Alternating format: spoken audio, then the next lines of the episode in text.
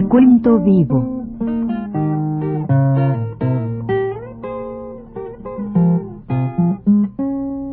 Mis décadas.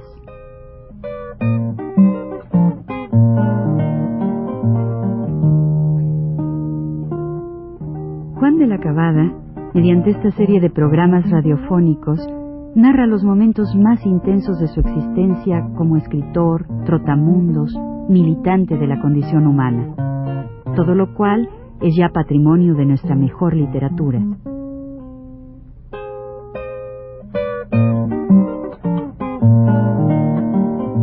Con ustedes, Juan de la Cabada. Yo creo que ya en el mes de junio estábamos de nuevo en México y ya trabajando aquí. Porque así como entramos sin ningún trámite de que nos tomaran declaraciones, ni mucho menos, y permanecimos varios meses en la, prisión de, Guadalajara, del mismo modo, una mañana llegó Juanita Díaz, me parece con un señor Romo, y nos sacaron, ¿verdad? La libertad y todas esas cosas, nos fuimos y al, al, al mismo, al día siguiente ya regresamos a México. Y pues empezamos a trabajar de nuevo yo ya en la sindical unitaria, ya en ese tiempo hacíamos trabajo allí.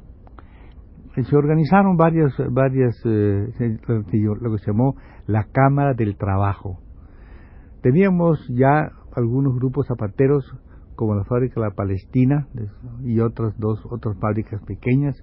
Estábamos tratando de organizar y traer hacia nuestra organización, hacia nuestra Cámara del Trabajo, o sea, la, esta, dependencia de la sindical unitaria al, al, grupo este de la consolidada.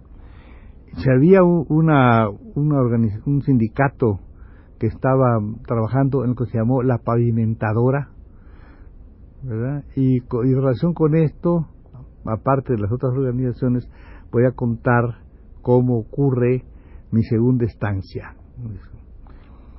La pavimentadora hizo una huelga y este organismo era, pues, como se sabe, creo que estaban interesados en ellos varias gentes del gobierno decía que varios tenían acciones o lo que fuera, vamos, si tenían interés en eso.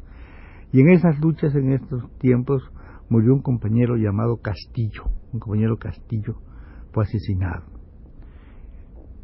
Bueno, fuimos naturalmente al, al entierro de este compañero en Dolores y pues después del acto, yo llevaba una bandera muy grande, la bandera roja, una bandera con su hoz y martillo.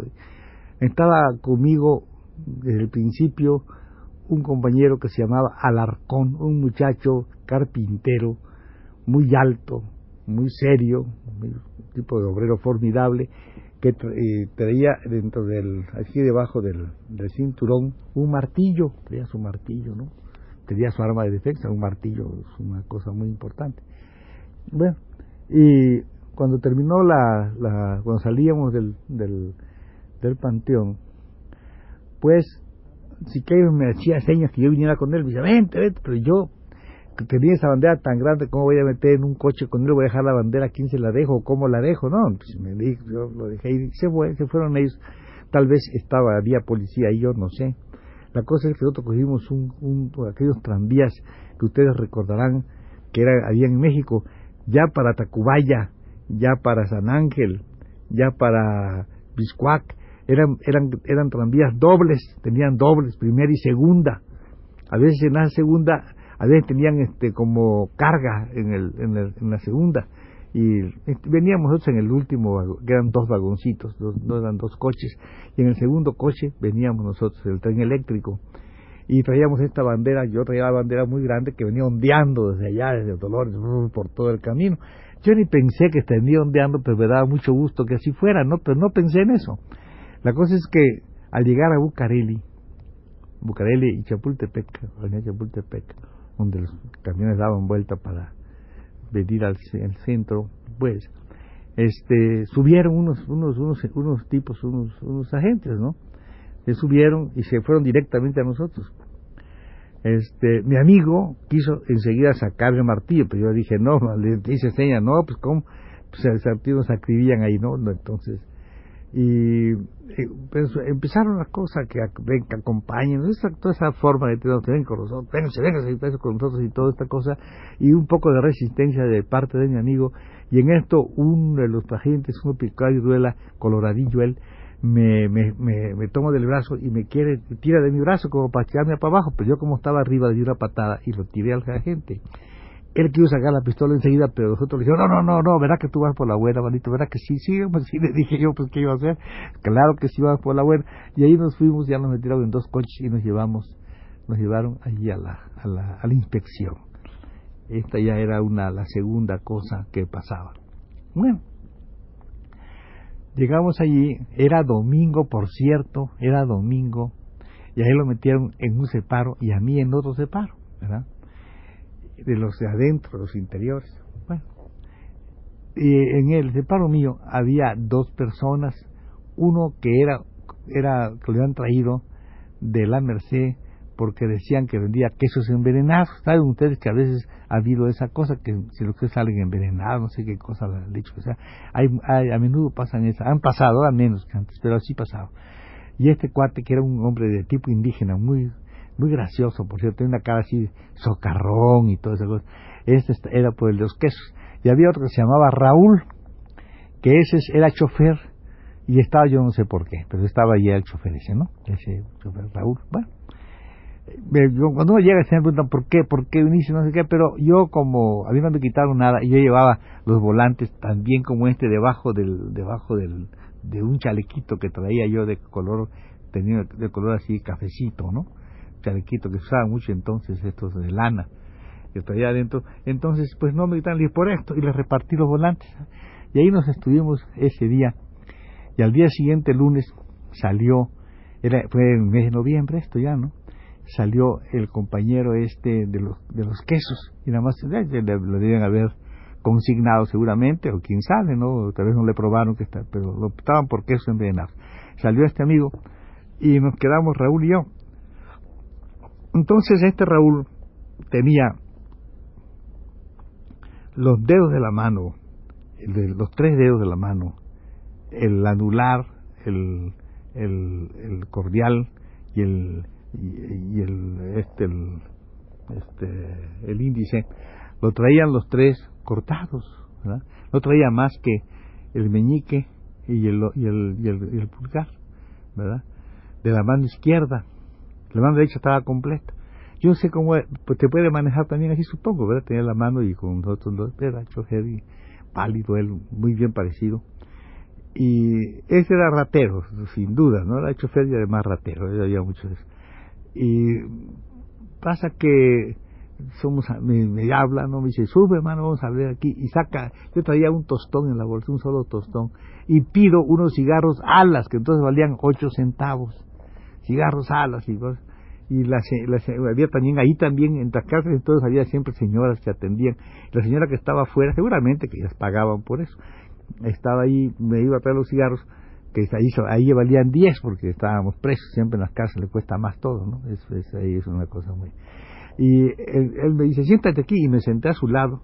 Él puso un periódico y lo puso de tal manera que me tapaba así verdad y yo, pensando que tenía con ese dedo, ese dedito, podía sacarme el dinero de esta bolsa, lo pasé a la otra bolsa.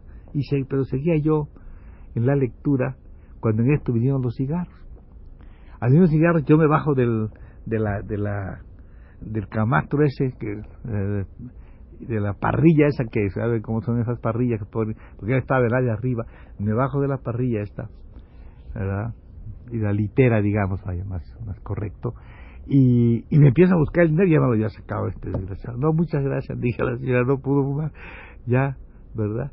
Desde ese momento yo me quedé así y él me trataba de hablar. ¿Quiere cigarros todavía? yo, mi caso, ¿no? Como si nada, como si no hablara. Pasó el día siguiente, dijo, la noche viene, me dice, oye, ¿no quieres cenar? Aquí mi mujer trajo yo mi caso, ¿no? Al día siguiente por la mañana yo ni le hacía caso, nada. él, me decía, ven a desayunar, no sé cuánto, yo ni caso. Ya viéndose así con una cosa que no había manera, me dice, me dice ya al, día siguiente, tres días de, que pudiéramos decir boicot de la palabra, ¿no? Me dice, oye, pero ¿por qué me haces eso? Y sí, tú, ¿por qué? Si yo te, yo te doy más de, de, de, aquello, que aquello, le dije, no, tú sabes, tú sabes. Dice, pero tú no comprendes que esto, esto que, que, así, dice, de lo que yo tengo, es un impulso, no se puede aguantar, dice, uno quiere, mano, pues es por el impulso, no creas que por mal, sino por, porque eso me lo, me lo reclama, es un impulso, dice, que no se puede aguantar. Entonces yo comprendí que efectivamente, probablemente, el ladrón, ¿verdad? La gente así, pues es una compulsión, ¿verdad? A robarle a quien sea, no solamente a fumar o a robar cualquiera. La cosa es tener de otro, hacer, o incluso hacerlo tonto, sentirse más inteligente. Muchas cosas podría hacer desde el punto de vista psicológico, no lo sé, pero en realidad él me dio esa lección y empezamos a ser nuevamente amigos y empezamos, claro, yo a comer de lo que traía de su casa, que naturalmente era mucho más que el tostón que había quitado, y a fumar de los cigarros de este amigo. Uno de esos días eh, me, dice él, bueno, pues ay, mano, van a venir por mí en la mañana y vamos a ver qué hago. Y efectivamente vinieron por él para llevarlo a la, a la de Belén, donde iba, estaba consignado Belén, ahí, iba, iba, iba, ahí lo llevaron. Y en eso él, ¿verdad? Pasó como una media hora, tres cuartos de hora cuando volvió, todo mojado, completamente mojado. ¿Qué te pasa? Eh, pues, ves, pues ahí voy yo con estos, versos caminando, man, pues, estos, estos montados, bueno, y de repente, mano, pues yo dije, no, pues aquí me pelo, ¿no? Pero yo no quería caminar donde hubiera gente, porque si disparan, pues tú sabes, pues, y, pero yo, donde había mucha, no, no van a disparar, ¿verdad? Entonces yo cogí ya, cuando llegábamos a ir allá por la, por, por, por salva, por ayuntamiento, ahí me les pelo, mano, les empujo a los dos y me voy a, a correr, mano, y me voy ahí nomás, dice, me meto yo ahí en el mercado, man, pues ellos nada, pues cómo iban a disparar, nada, mano, pues cómo, pero pues empezaron a gritar, al ratero, al rateo, ay hermanito, es lo que pasa, man, la pinche gente, que le importaba, mano, me agarró, fíjate, mano, lo que me pasó por la pinche gente, y así, ¿verdad? Así va, va pasando mi vida en ese, en ese, en ese mes, esos días que cerca ya el 20 de noviembre, en esos días va pasando mi vida y creo que al día siguiente me cambian de separo, pero eso lo contaremos en el próximo programa. Buenas noches.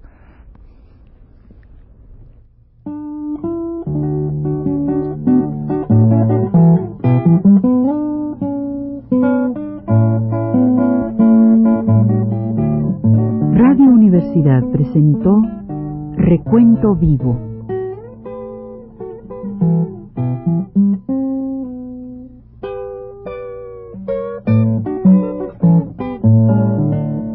décadas por Juan de la Cabada.